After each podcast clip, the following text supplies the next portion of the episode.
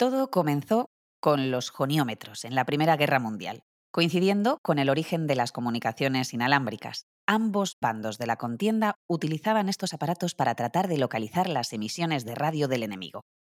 Era el preludio de una de las disciplinas que componen lo que hoy es ampliamente conocido como guerra electrónica. Sin embargo,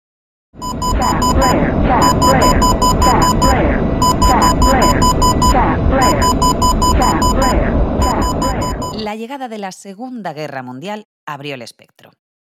A la intercepción de las comunicaciones enemigas se unió la defensa electrónica contra sistemas de armas. En plena guerra surgió el CHAF.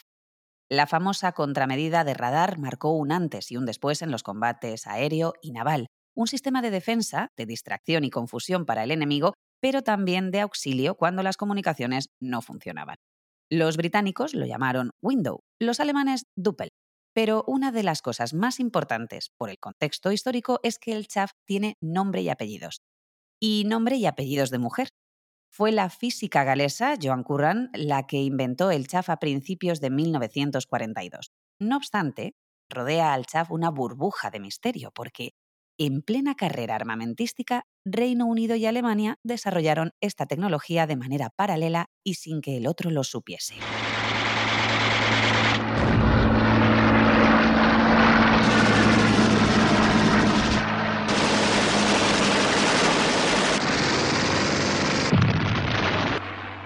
De hecho, muchos historiadores coinciden en que cuando los ingenieros alemanes dieron con esta contramedida de radar, el jefe de la Luftwaffe, Hermann Göring, horrorizado con la idea de que los británicos lo descubriesen y de que el invento pudiera volverse en su contra, ordenó limitar al máximo el uso del chaff.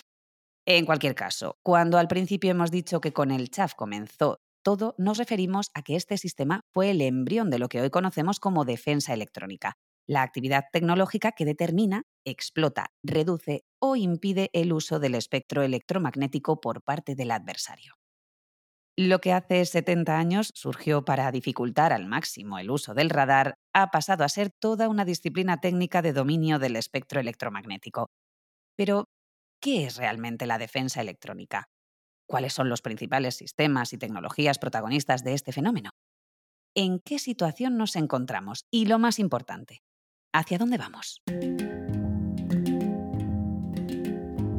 Engineering the Future Talks el podcast de Indra sobre las tecnologías que están definiendo el futuro.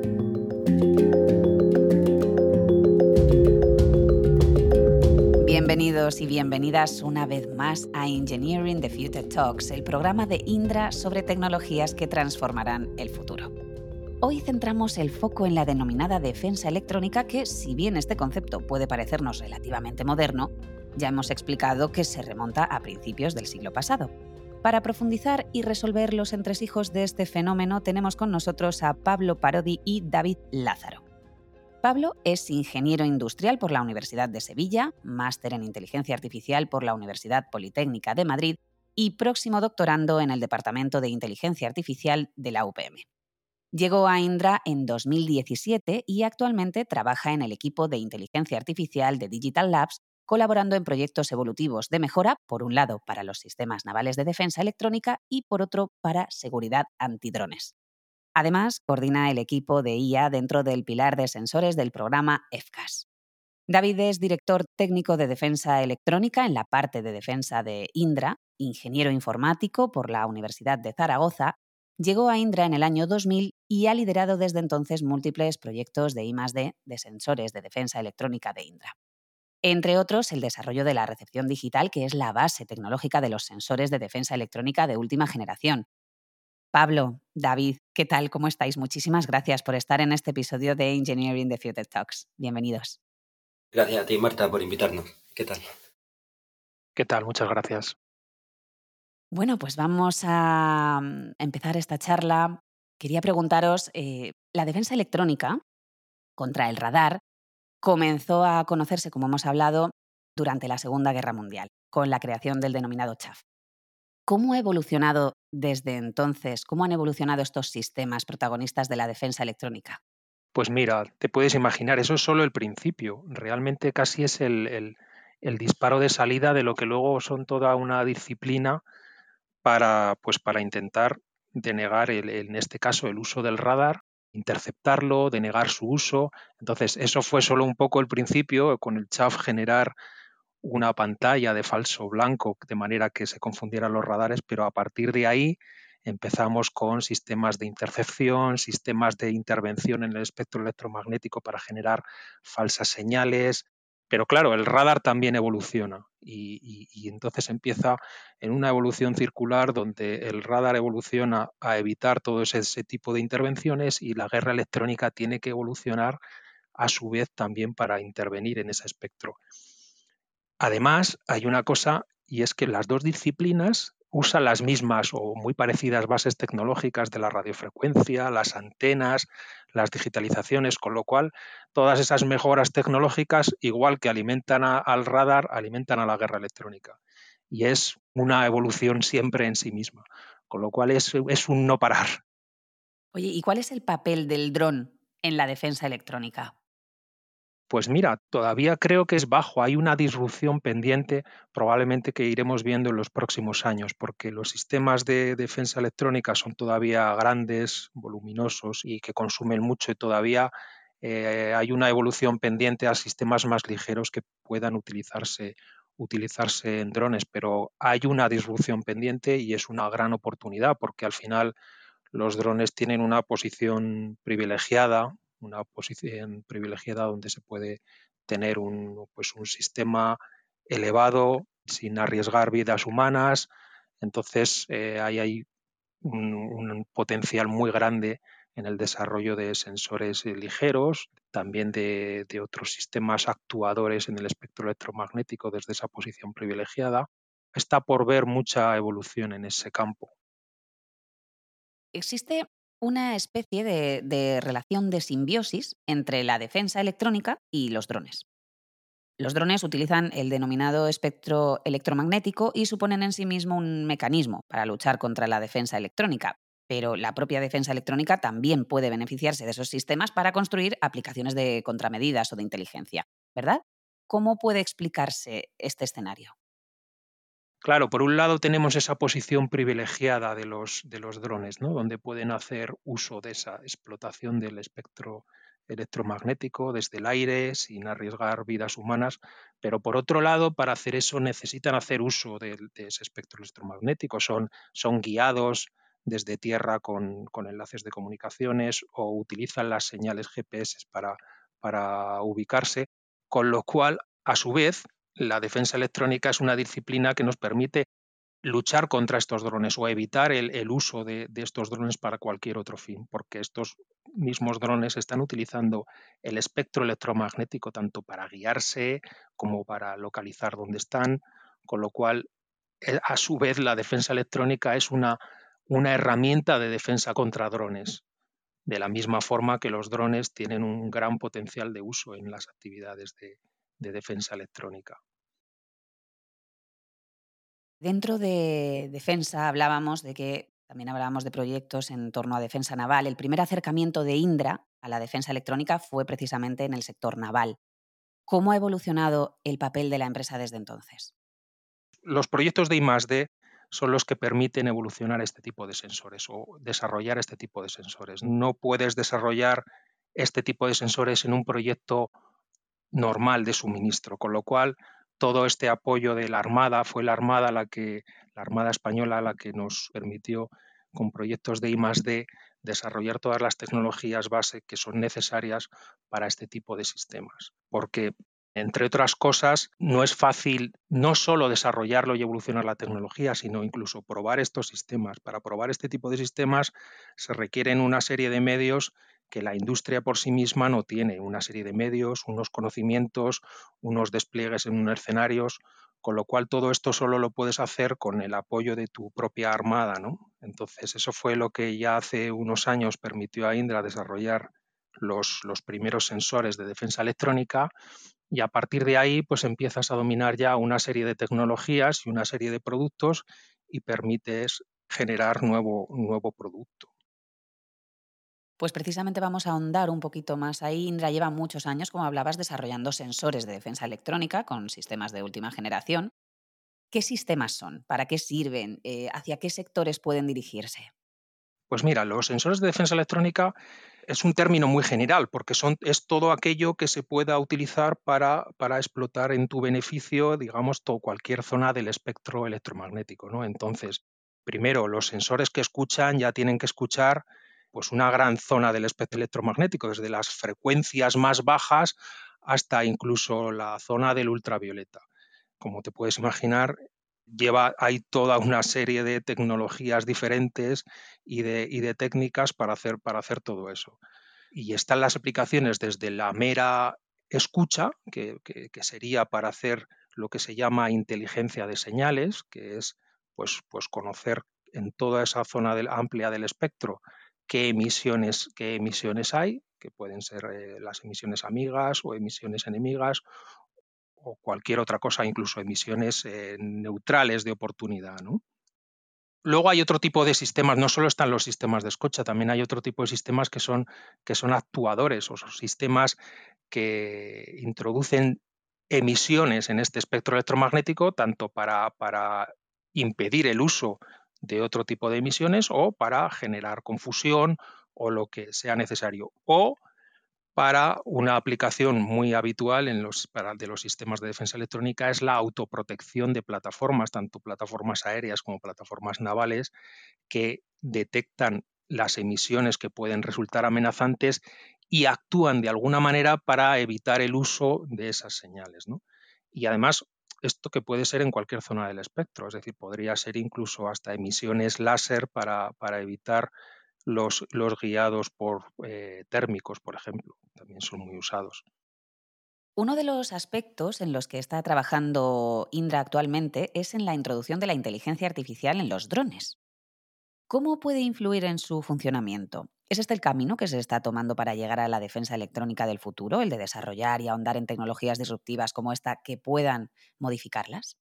Sí, sí. Actualmente ya ya hay en marcha algún proyecto en el que se pretende incluir drones que harán uso de, técnicas de inteligencia artificial, pues para tareas que van desde el, desde el soporte a la navegación, como la planificación de trayectorias o evitar obstáculos, hasta la, monitorización del entorno, eh, analizando la información, los datos que va recibiendo de las cámaras, imágenes y vídeos. Al final, la, la capacidad que posee la inteligencia artificial mm, para extraer eh, patrones complejos a partir de una gran cantidad de datos, la mayoría de las veces desordenados y difícilmente eh, modelables, que en nuestro caso sería, por ejemplo, la, proveniente de los sensores del dron, la convierte, convierte a la IA en la favorita cuando queremos pues, la mejor representación del entorno, como se le llama esa conciencia situacional. Algo que para, que para un agente autónomo como es un dron pues, pues es crucial. Ahora bien, cuando metemos a la defensa electrónica en la ecuación, o bueno, en general a la, a la defensa y la seguridad, hay dos posibles aplicaciones aquí, o dos posibles enfoques de, de aplicación. Por un lado está usar la inteligencia artificial para mejorar los procesos de defensa electrónica que van en los drones, y por otro es hacer frente, poder enfrentarnos a, este creciente empleo de drones, tanto en el ámbito de defensa como, como en el civil, aplicando inteligencia artificial a la defensa electrónica que, y en este caso es cuando estamos hablando de los sistemas antidrones. En el primer caso, la IA puede suponer una importante mejora en los procesos de defensa electrónica, como decía, y actualmente en Indra estamos trabajando en el, en el desarrollo de estas mejoras sobre procesos que van, por ejemplo, desde la detección de señales en entornos complicados, siendo este ruido electromagnético, la identificación de señales desconocidas u ocultas, y hasta procesos de gestión de recursos o fusión de datos que nos ayude a tener una defensa electrónica colaborativa, coordinando, planificando tareas distribuidas entre varios drones y que sea capaz de, también de combinar e interpretar la combinación de datos provenientes de estos distintos sensores. Por ejemplo, los que llega de un sistema de defensa electrónica con las que llega, por ejemplo, de, de una cámara.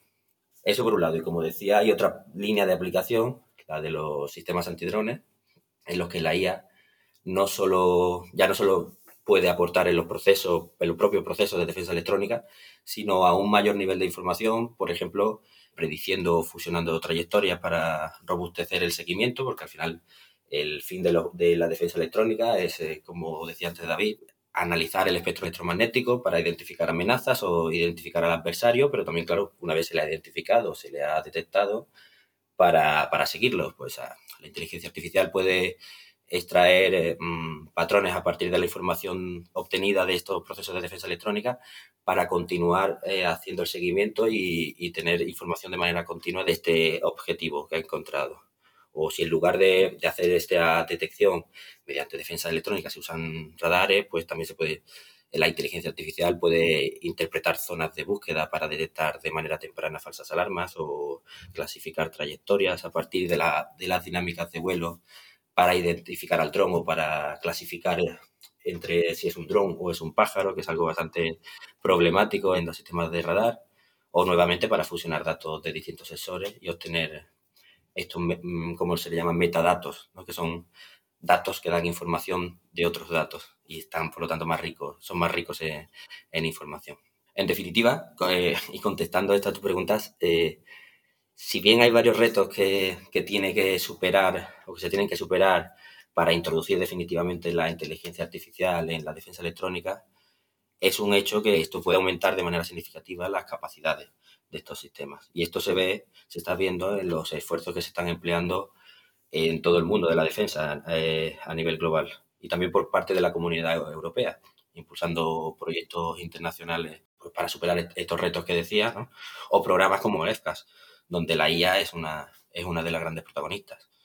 E Indra, como líder global en defensa, que participan algunos y lideran otros, pues por supuesto que apuesta en la investigación y desarrollo de estas tecnologías disruptivas, haciendo como de catalizador ¿no? a, a esta defensa electrónica cognitiva.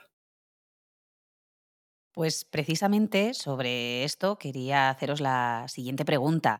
Hablábamos en el inicio del programa EFCAS cuando os presentaba. Indra está coordinando la participación española en la siguiente fase de desarrollo de este programa europeo de defensa. ¿Nos podéis eh, avanzar en qué punto se encuentra el programa y qué permitirá hacer en el futuro? ¿Tiene relación con las denominadas nubes de combate? Recientemente ha sido cuando se ha firmado el, acuerdo, así que ya es una realidad. Hemos pasado eh, estos años atrás una fase, una primera fase, vamos a decir, conceptual, de análisis tecnológico, de investigación de arquitecturas, o consolidación de, conceptos. Y comienza ahora la maduración de estas tecnologías, bastante disruptivas, muchas de ellas en el mundo de la defensa y, bueno, y su desarrollo. Y es que en, el programa EFCAS se va a desarrollar el futuro, el futuro sistema aéreo de combate, que va a estar formado eh, no solo por, eh, por, un caza, como se ha, visto hasta ahora, que en este caso sería un caza de sexta generación, sino que ahora eh, hablamos de un sistema de sistemas que, forma, que lo forma, por un lado, el llamado sistema de armas de siguiente generación, NGWS, que a su vez lo forma el, este caza que, de sexta generación, más un enjambre de drones de distintos propósitos y prestaciones. Y por otro lado, eh, una red que interconecta todas estas plataformas, caza, drones, eh, para para la comunicación entre ellas y la, y la, y la colaboración.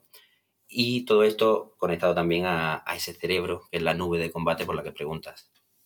Sí, perdona, Pablo, que quería, claro, es que yo quería aquí apuntar un poco, porque antes hablábamos también de qué permiten los drones eh, con, la, con la guerra electrónica, y esto es muy importante, que creo que hay un cambio aquí de, de paradigma, que es el cambio ya no hay sensores individuales en cada una de las plataformas, sino que todo es una red de sensores que forman como un único sensor colaborativo, ¿no? Tanto para esto no es solo de defensa electrónica, también lo aplica eh, la, gente de radar. Como decía antes, las tecnologías evolucionan juntas, tanto radar como, como defensa electrónica, y aquí aprovechan esta disrupción de utilizar lo que es una, una nube, ¿no? Es, ya, no es, ya no son sensores individuales, sino que es un sensor único conformado como una nube de sensores. Sí, sí, es que, eh, a ver, respondiendo a qué permitirá, eh, yo creo que lo primero que hay que, de lo que hay que hablar aquí es que esto va a ayudar, o este tipo de programas permiten eh, el desarrollo tecnológico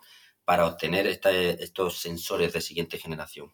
Además, en colaboración con toda la industria europea este tipo de programas son los que, digamos, eh, sientan las bases tecnológicas de, los, de, los, de los sistemas de defensa electrónica que tendremos en las siguientes generaciones. Igual que, como se hablaba antes de la Armada, hace más de 25 años esos programas de desarrollo eh, ayudaron a que tengamos los sistemas que tenemos a, que tenemos a día de hoy.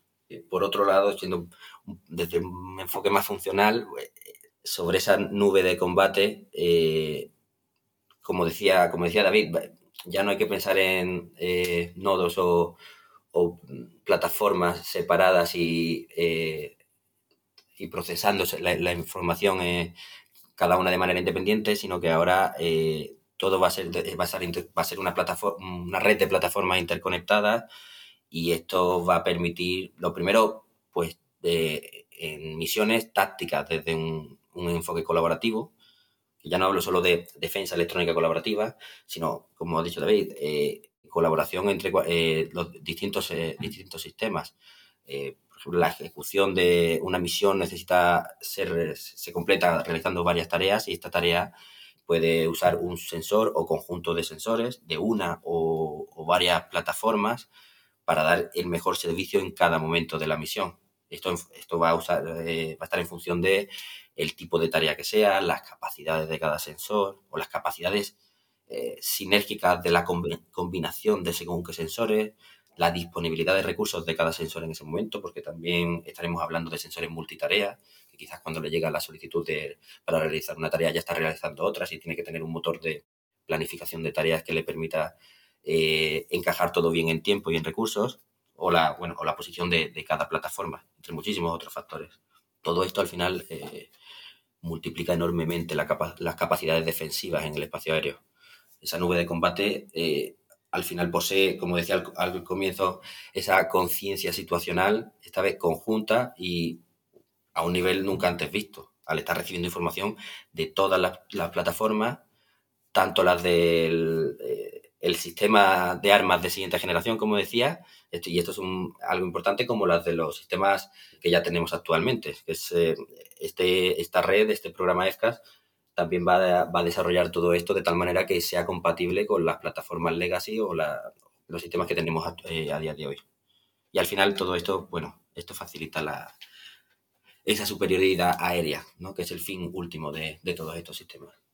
Pues muy interesante todo lo que nos habéis aportado. David y Pablo, muchísimas gracias porque charlar con vosotros ha sido un placer y os agradezco mucho el habernos dedicado vuestro tiempo. Gracias a vosotros, Marta, por invitarnos. Siempre eh, es muy interesante participar en este tipo de iniciativas para que, da voz a, esa gran desconocida como son este tipo de tecnologías. Bueno, muchas gracias por habernos invitado y darnos la oportunidad un poco de, hablar de todas estas disrupciones que se van a presentar en los, en los próximos años. Muchas gracias. Pues lo han explicado muy bien nuestros expertos. Lo que comenzó a germinar en la Primera Guerra Mundial con la aparición de los goniómetros ha evolucionado en una permanente competición a la que se han ido sumando los avances tecnológicos más potentes. Los drones todavía no están extendidos en el fenómeno de defensa electrónica, pero supondrán una auténtica disrupción. En el contexto actual, hemos podido ver el primer anticipo de lo que está por venir. Además, la aplicación de la inteligencia artificial a los drones, aspecto en el que Indra lleva tiempo trabajando, permitirá cambiar la forma de analizar, interpretar y actuar en escenarios reales. La defensa electrónica cognitiva es uno de los factores en los que se espera mayor desarrollo. Y, por último, hemos aprendido que la palabra colaboración es la que marcará el futuro de la defensa electrónica. La combinación de inteligencia artificial, drones y defensa electrónica nos deja, entre otros aspectos, un camino marcado, la creación de multiplataformas colaborativas que obtenga una conciencia situacional del entorno para realizar un ataque electrónico en conjunto, intervenir las comunicaciones o utilizar el espectro electromagnético. Os esperamos en el próximo capítulo con muchas e interesantes novedades de la mano de grandes referentes. Nos gusta compartir el conocimiento. Muchas gracias por escucharnos. Engineering the Future Talks, el podcast de Indra sobre las tecnologías que están definiendo el futuro. Suscríbete para conocer las últimas novedades y comparte tu opinión con nosotros en redes sociales.